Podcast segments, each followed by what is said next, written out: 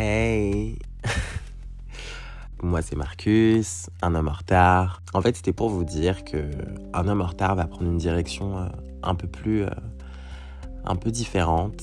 À partir d'aujourd'hui, je me limite plus. Et en vrai, j'y repensais. Et la première fois que j'avais introduit un homme en retard, je vous avais dit que j'allais peut-être parler de, de plein de choses différentes, de sujets politiques ou sociétaux. Et, in fine, je m'étais quand même plus arrêté sur le cinéma et la culture en général, qui de toute façon étant une part intégrante de moi, sera toujours mentionnée dans ce que je vais raconter. Mais en fait, j'avais plus envie de me priver et de me brider. Et du coup, c'était pour vous annoncer que bah j'allais revenir.